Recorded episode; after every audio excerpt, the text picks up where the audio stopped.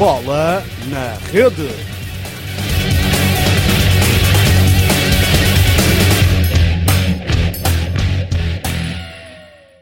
Olá, bem-vindos a mais um BNR Modalidades. O meu nome é André Conde, hoje sou moderador.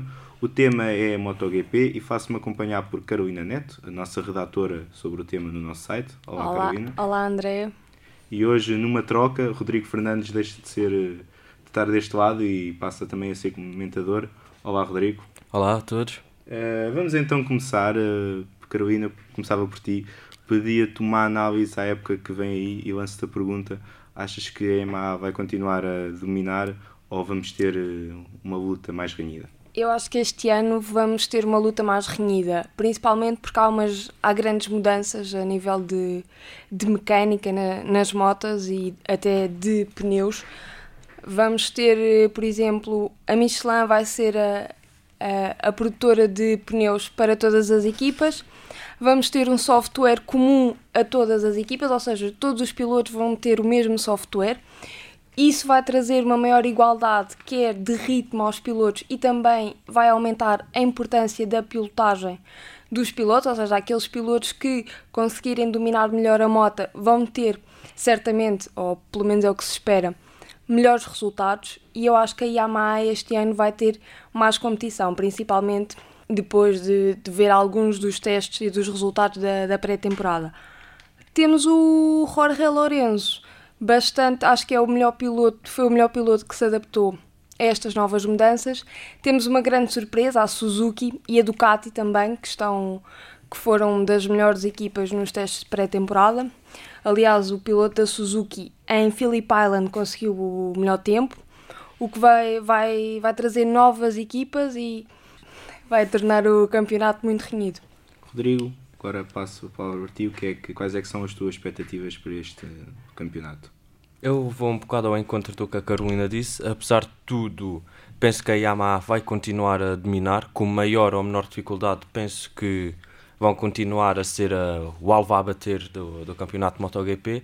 Mas pegando também no que a Carolina disse, falar do, sobre a Suzuki, que nos testes, principalmente através do Maverick Finales, conseguiu obter resultados que acho que a grande maioria não esperava que obtesse nessa altura. É verdade que são testes pré-época, não, não contam para nada, mas apresentaram alguns bons indícios que esperemos que se comecem a confirmar já agora no Qatar, neste fim de semana. Uh, Perguntava-vos agora no seguimento da nossa conversa, uh, vêm os primeiros grandes prémios, uh, estamos a falar de novas mudanças no MotoGP, qual é que acham que vai ser os pilotos e as equipas que se vão conseguir adaptar melhor a estas mudanças?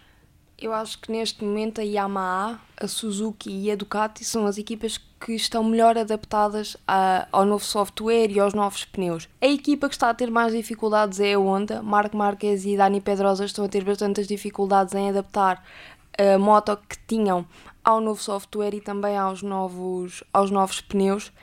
Têm estado muito abaixo das expectativas nos testes. Eles próprios estão um pouco receptivos ao, grande, ao primeiro grande prémio.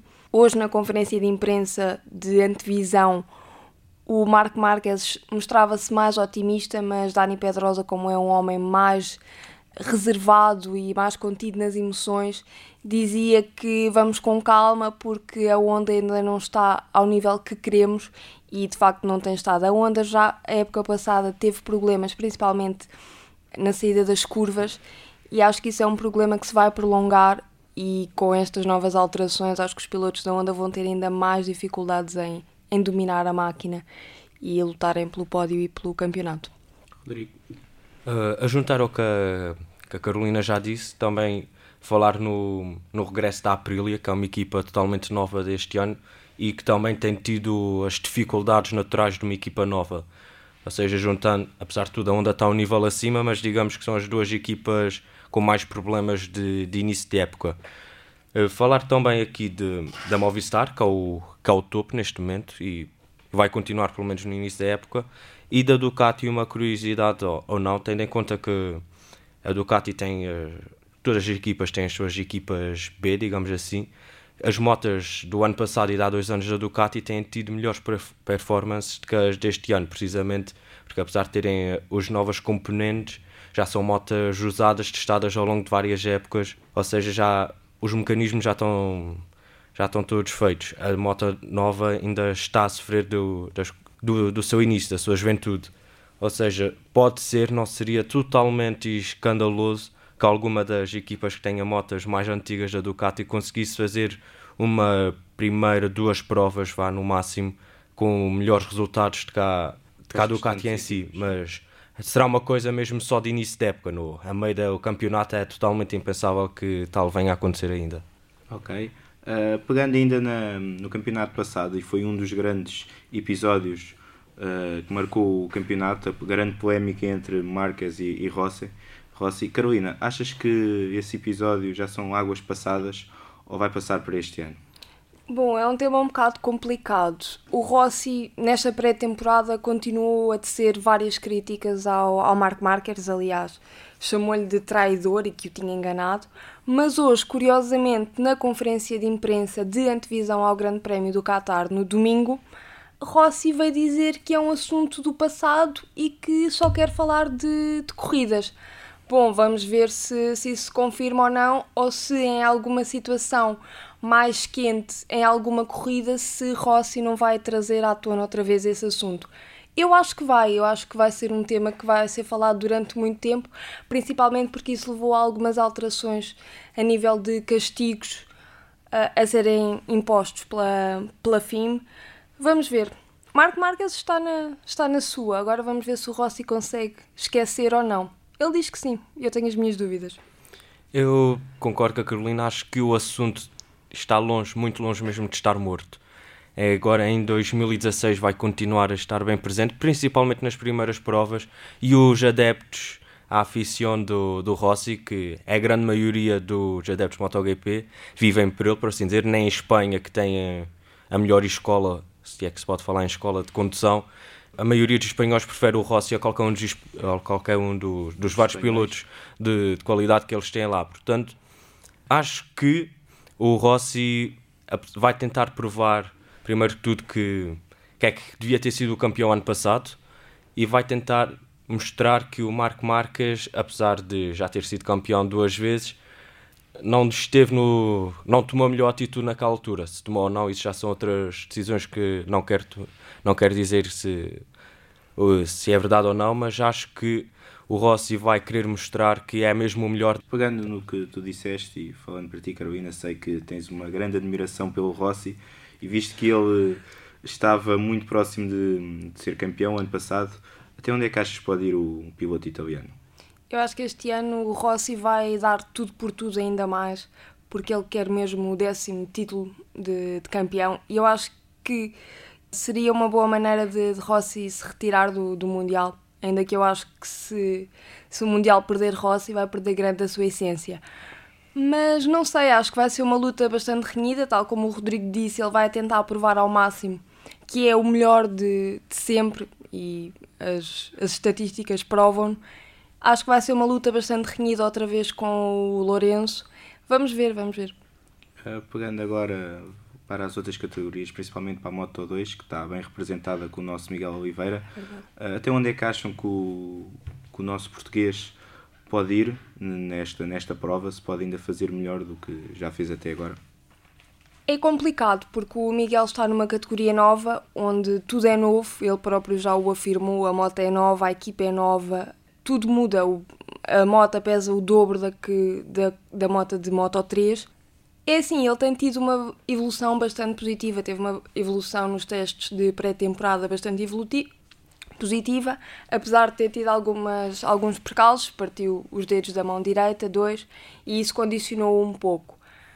Uh, mas ele tem as expectativas um pouco em baixo, afirma que pode ficar no top 10 e pode realmente ficar no top 10, mas eu acho que as primeiras corridas vão ser principalmente um período de adaptação à moto e também à equipa técnica. Ele dizia que é muito sensível às relações que tem dentro da box e isso acho que vai ser um elemento chave. Se ele encontrar uma harmonia entre a equipa e a moto, eu acho que o Miguel tem tudo para, para fazer igual ou melhor que fez em, em Moto 3. Portanto, agora no início da temporada 2016, acho que o Miguel Oliveira não vai conseguir apresentar os resultados que apresentou no ano passado. Se apresentasse, era qualquer coisa de extraordinário. Como a Carolina disse, é tudo novo, é um mundo novo para ele. E ao contrário do que o seu colega de equipa, o Danny Kent, que venceu o ano passado o Mundial de Moto 3 à sua frente, que voltou este ano ao Moto, Moto 2, mas já lá tinha estado, ou seja, já conhece, um, já conhece um bocado melhor aquele mundo. Por isso acho que não se vai poder fazer uma comparação direta entre os dois, mas acredito que o Miguel, hum, Miguel Oliveira vai tentar dar o seu melhor e nos primeiros tempos, apesar de ter algumas dificuldades, acredito que vai chegar um final da época e uh, com resultados positivos e que nós, nos, nós portugueses nos vamos poder orgulhar. Então vamos esperar então que o grande Miguel Oliveira tenha uma boa prestação neste novo período da sua carreira. Ainda falando em Portugal, não de pessoas, mas de locais, Portugal já recebeu grandes prémios, já esteve envolvido em grandes decisões. Acho que todos nós crescemos a ver o Grande Prémio do Estoril. Ah, quando é que acham que Portugal pode voltar a receber um grande prémio? Ainda por cima, tendo agora, tendo agora duas pistas, Estoril e Algarve, Uh, acham que é possível voltarmos a ver um ou dois prémios aqui em Portugal outra vez? É difícil, é uma escolha difícil. Lembro-me quando Portugal perdeu o seu grande prémio no Estoril, a desculpa da FIMA é que havia muitos grandes prémios na, na Península Ibérica, que na altura eram 5 ou 6, não, não me lembro agora. Mas a verdade é que vamos ver no calendário 2016 e há 4 grandes prémios em Espanha e Portugal não tem nenhum. Ou seja, cortou-se o português e manteve-se os que haviam em Espanha. Nos próximos tempos, não acredito, próximos tempos digo 2017 e 2018, não, não acredito que aconteça o regresso do Grande Prémio de Portugal, espero estar enganado, como é óbvio, mas não acredito muito.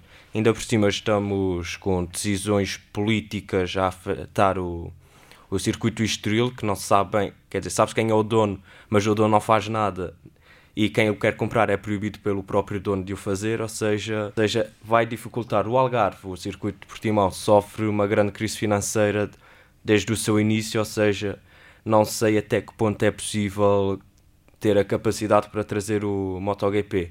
Mas voltamos a ter o Superbike em Portugal, no Estoril, dessa vez o que prova até um pouco a, a falência do, do, de Portimão, e vamos ver se é uma antecâmara do regresso do MotoGP, esperemos que sim.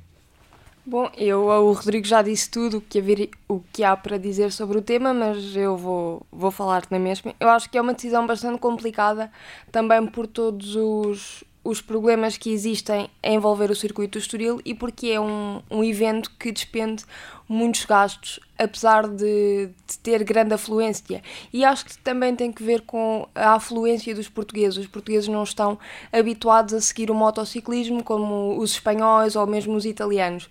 Acho que falta isso ao povo português e acho que o Miguel Oliveira vem trazer aqui um pouco isso. Acho que os portugueses agora já se começam a interessar um pouco mais pelo MotoGP porque há o Miguel Oliveira e o Miguel Oliveira pode subir.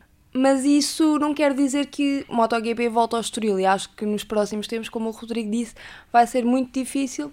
Vamos ver. Ok, muito obrigado. Foi mais um podcast sobre modalidades. Uh, quero agradecer a presença do Rodrigo e da Carolina. Uh, até uma próxima. E o nosso próximo podcast será sobre Fórmula 1. E fiquem por aí, acompanhem o nosso site.